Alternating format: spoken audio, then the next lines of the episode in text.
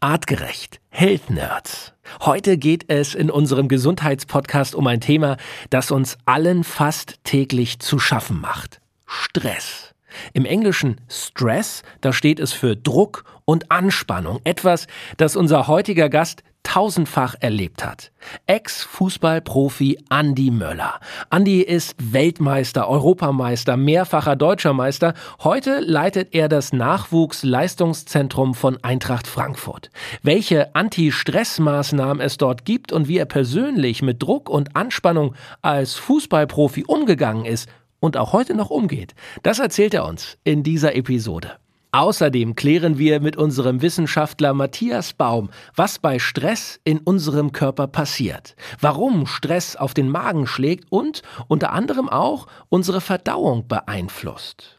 Natürlich gibt es auch ganz konkrete Anti-Stress-Tipps, zum Beispiel die Bernregel. Was es mit der auf sich hat und warum Bewegung ein wahrer Stresskiller ist, ihr hört es hier bei uns im Podcast. Ich bin Felix Möse und ich stelle hier für euch die richtigen Fragen. Der Mensch im 21. Jahrhundert. Wohin hat uns die Evolution geführt? Wie hängen Körper, Psyche und Gesellschaft zusammen? Welchen Einfluss haben Ernährung, Bewegung und Stress auf den Superorganismus Mensch?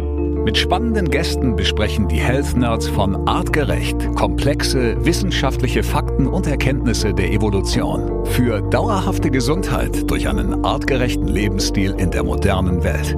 Mit praktischen, sofort anwendbaren Tipps und cleveren Lifehacks.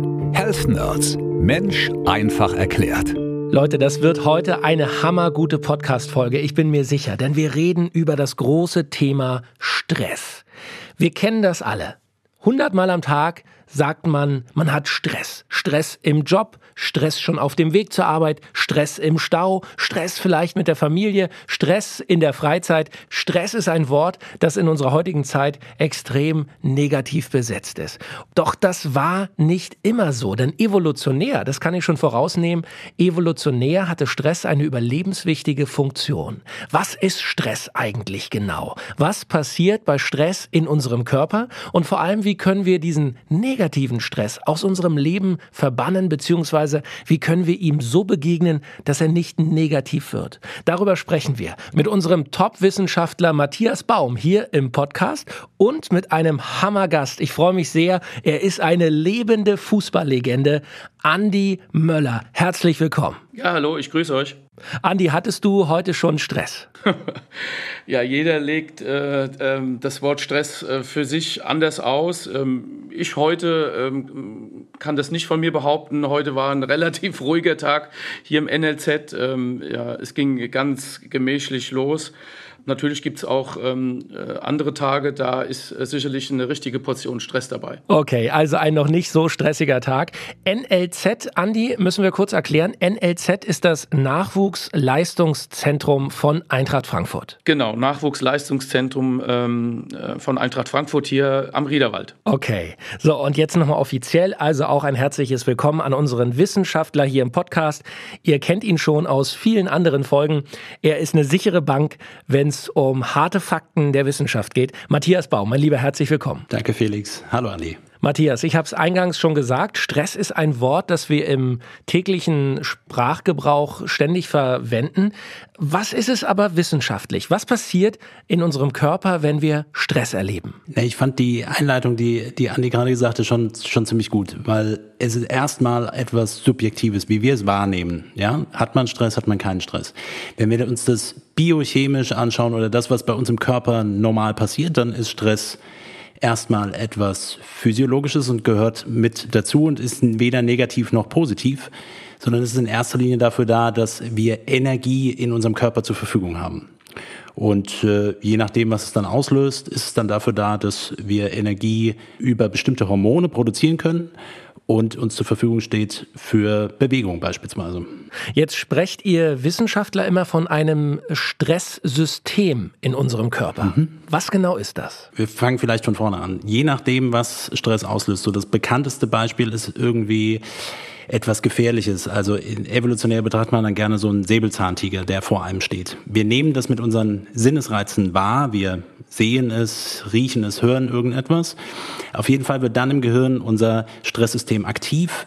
Über Nervenbahnen werden dann bestimmte Hormone produziert und ausgeschüttet. Man kennt sie als Adrenalin und Noradrenalin. Das geht innerhalb von wenigen Sekunden. Und das ist diese eine Hormonachse. Und die andere die braucht ein bisschen länger, 20 Minuten, und dann wird etwas ausgeschüttet, das nennt sich Cortison oder Cortisol vielmehr, wenn es im Körper produziert wird. Ich erwähne die Begriffe Adrenalin, Noradrenalin und Cortisol, weil die unterschiedliche Aufgaben erfüllen. Sie machen, sorgen erstmal für Wachheit, dass der Puls schneller wird, dass der Blutdruck steigt, dass Muskulatur besser durchblutet wird und äh, letztlich dann Energie mobilisiert werden kann. Okay, spannend. So, und wenn einer äh, in seinem Leben schon Energie mobilisiert hat, dann natürlich unser heutiger Gast, Andi Möller. Andi, ich habe eingangs äh, dich schon als äh, Fußballlegende äh, betitelt, wobei ich muss ja ehrlich sagen, das ist ja im Grunde äh, untertrieben. Du bist Weltmeister, Europameister. Du hast für Eintracht Frankfurt viele, viele Jahre gespielt und viele Tore geschossen. Für Borussia Dortmund, für Juventus Turin. Du bist mehrfacher deutscher Meister.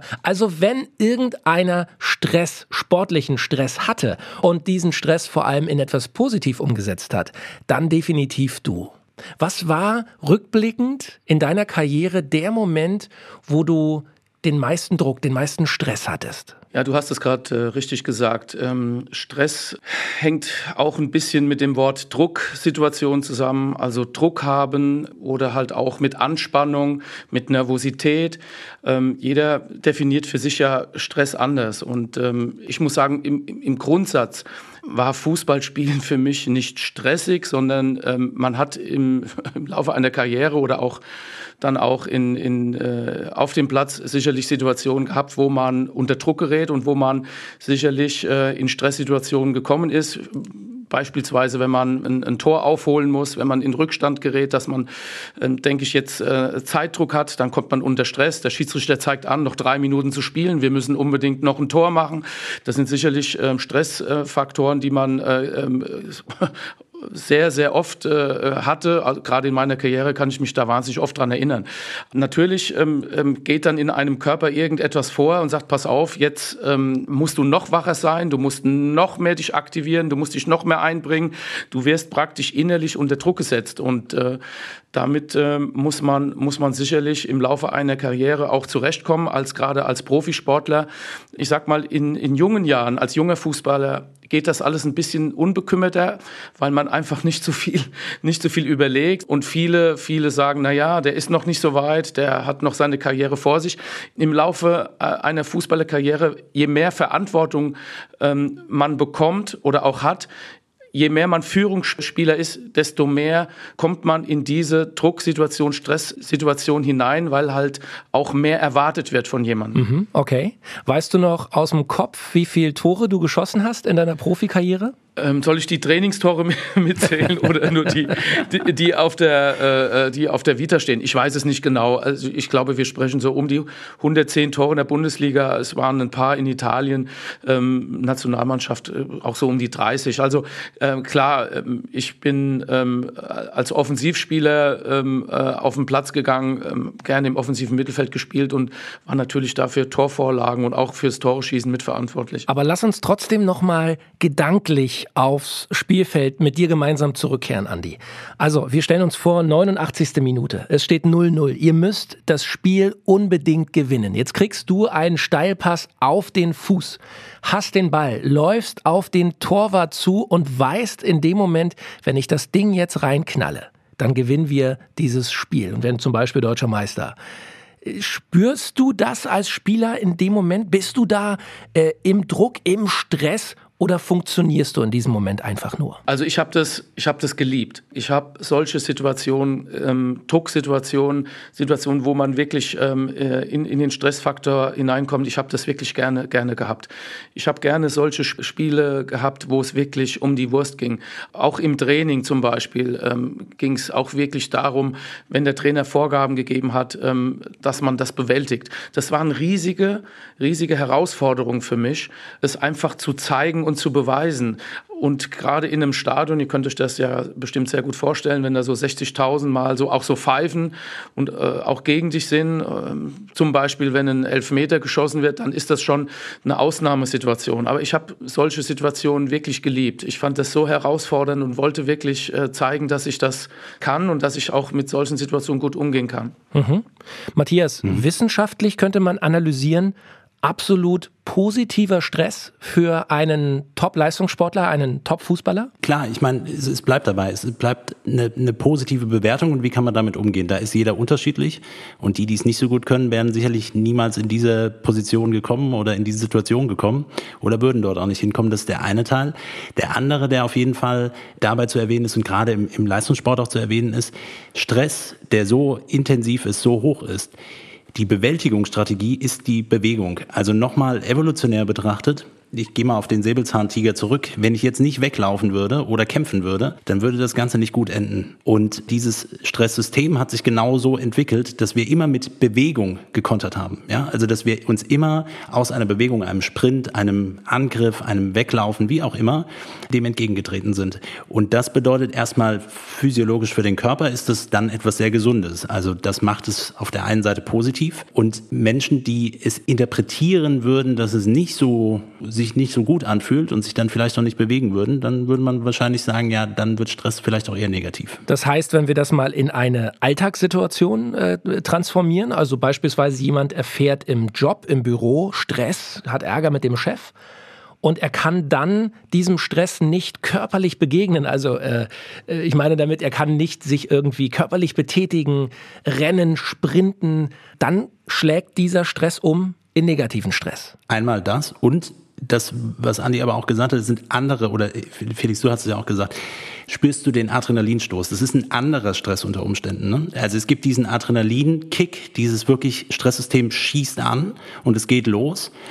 Und es gibt diesen, ja, dann von schon fast chronischen oder dieses latente, ach, mich nervt das heute am Tag. Also es handelt sich um die gleichen Hormone, die ausgeschüttet werden.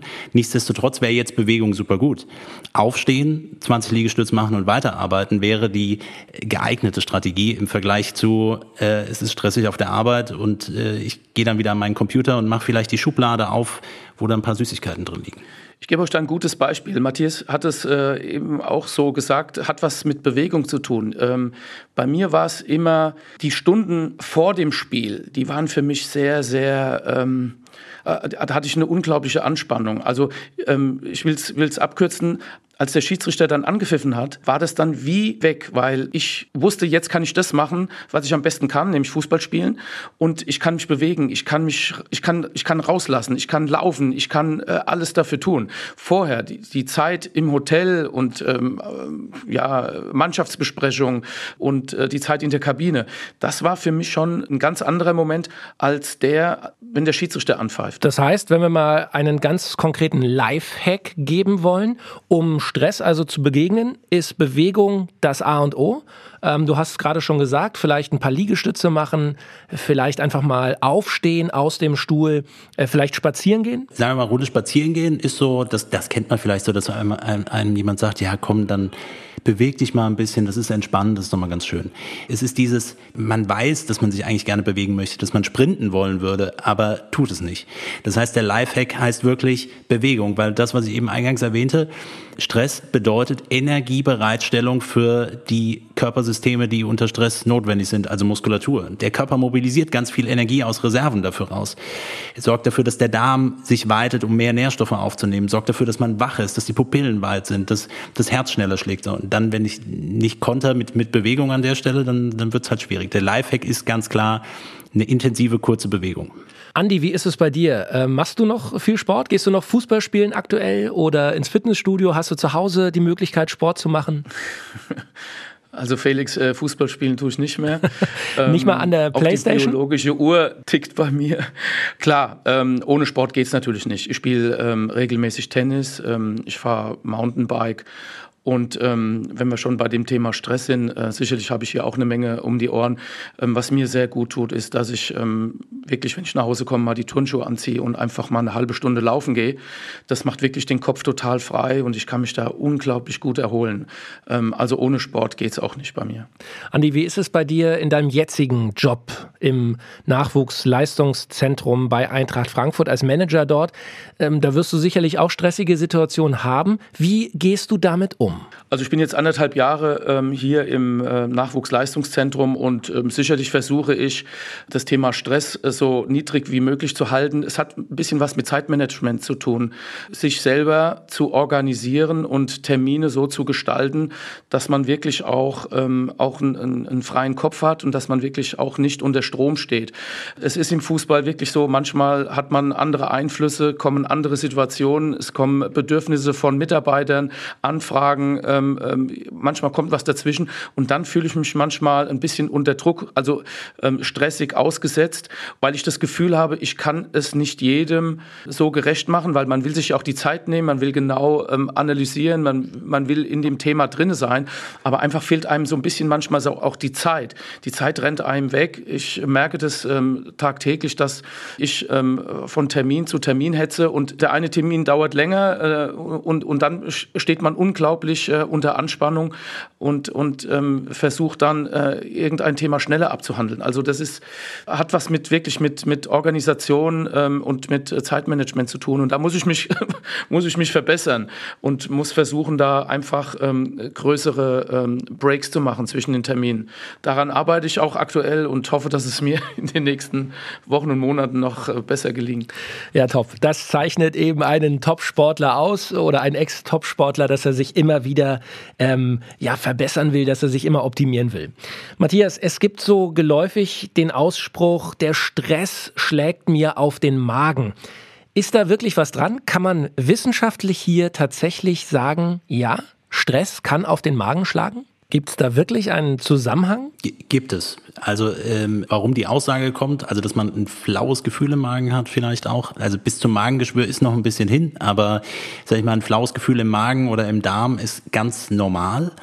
Das hängt zum einen damit zusammen, dass besagte Hormone oder Botenstoffe, die ausgeschüttet werden, wie gesagt, andere Aufgaben erfüllen eigentlich. Aber das, was ich eben sagte mit diesen Nervenfasern, da gehe ich jetzt mal ein bisschen tiefer rein. Es gibt so etwas, das nennt sich Sympathikus und Parasympathikus. Und Stress ist sympathische Aktivität. Und Parasympathikus ist vor allen Dingen, sind Nervenfasern, die sich so um den Bereich Verdauung kümmern. Und nicht beides kann gleichzeitig gut laufen. Wenn ich Stress habe, dann wird der Verdauungsapparat parasympathisch eher runterreguliert.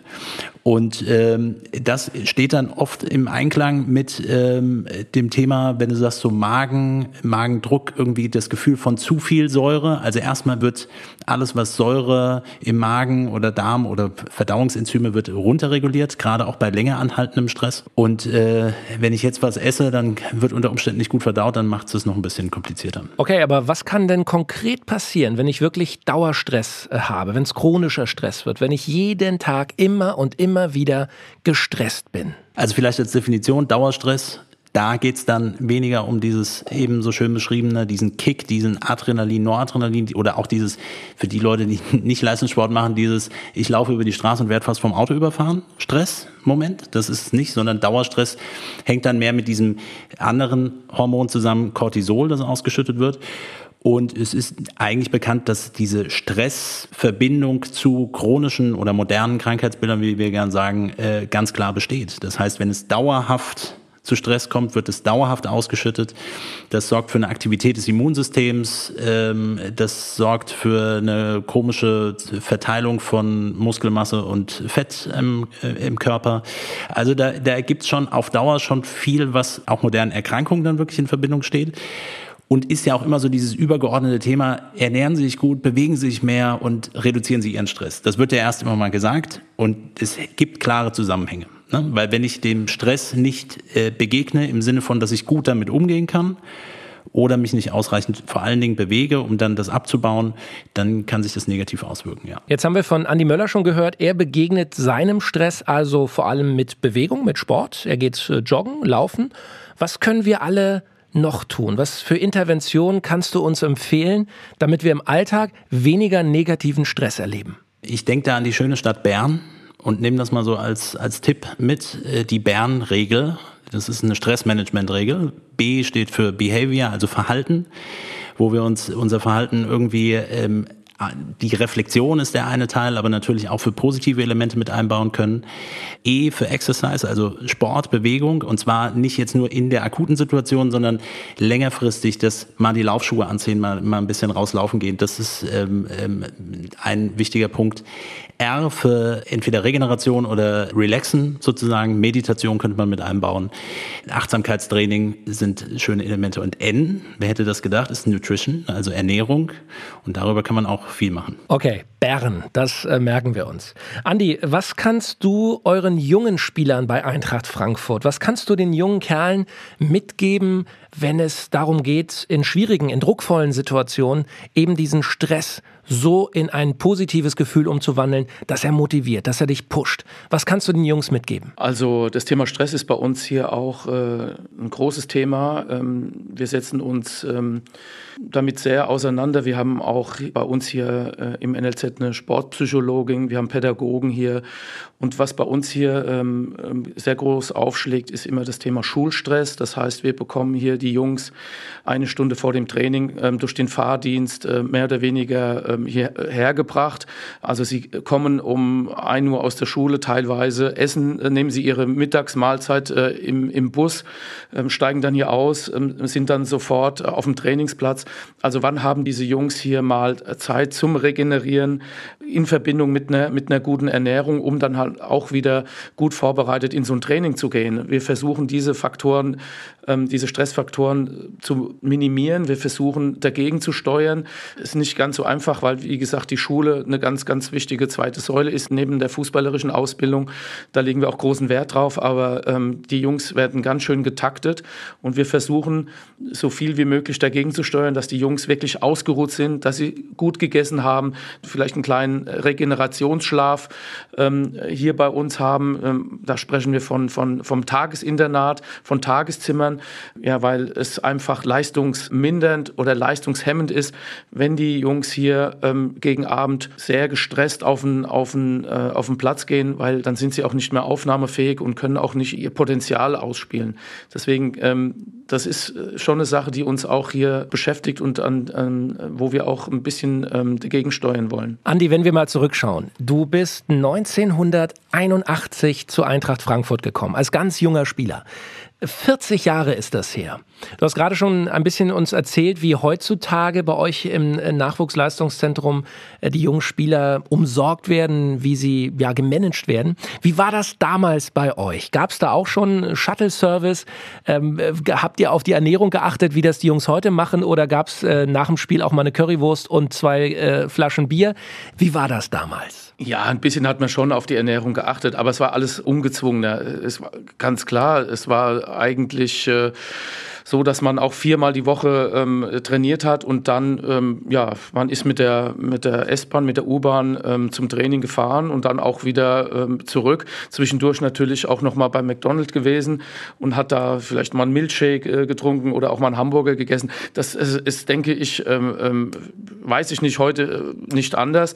Aber trotzdem hat meine Mutter auch geschaut, was auf den, auf äh, Teller kam. Es gab oft äh, Nudeln, es gab Kartoffeln, also Kohlenhydrate, gerade nach ähm, einem, anstrengenden Training hat meine Mutter schon darauf geachtet, was, äh, was auf den Tisch kommt. Aber es wurde jetzt ähm, kein Essensplan ausgearbeitet oder dass irgendein Ernährungsplan da war, sondern äh, natürlich gab es auch die Spezi und es gab auch, ähm, ja, auch mal eine Cola.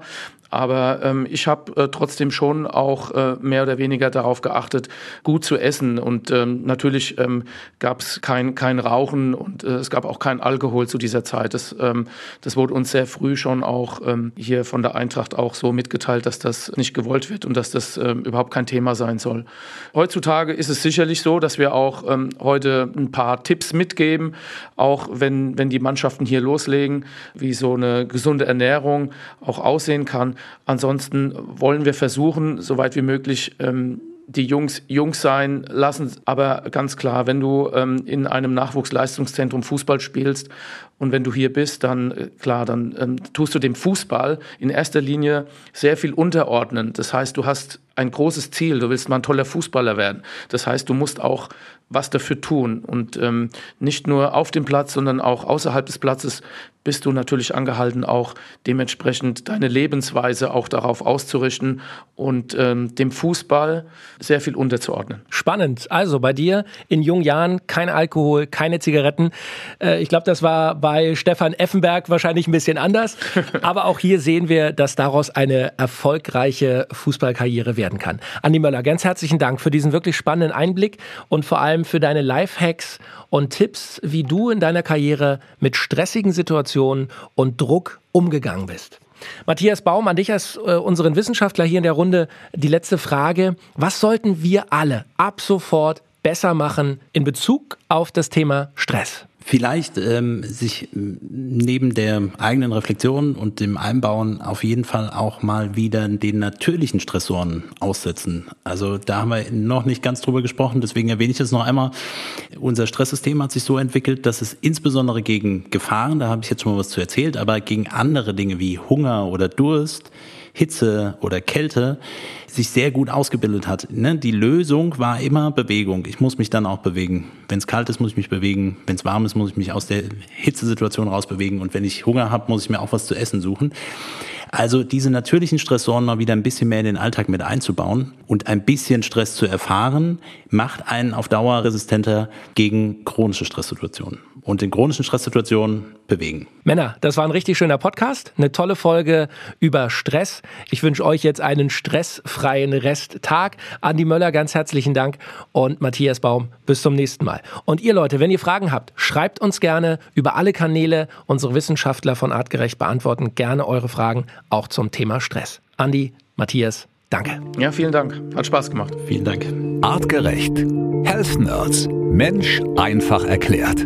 Ein All Ears on You Original Podcast.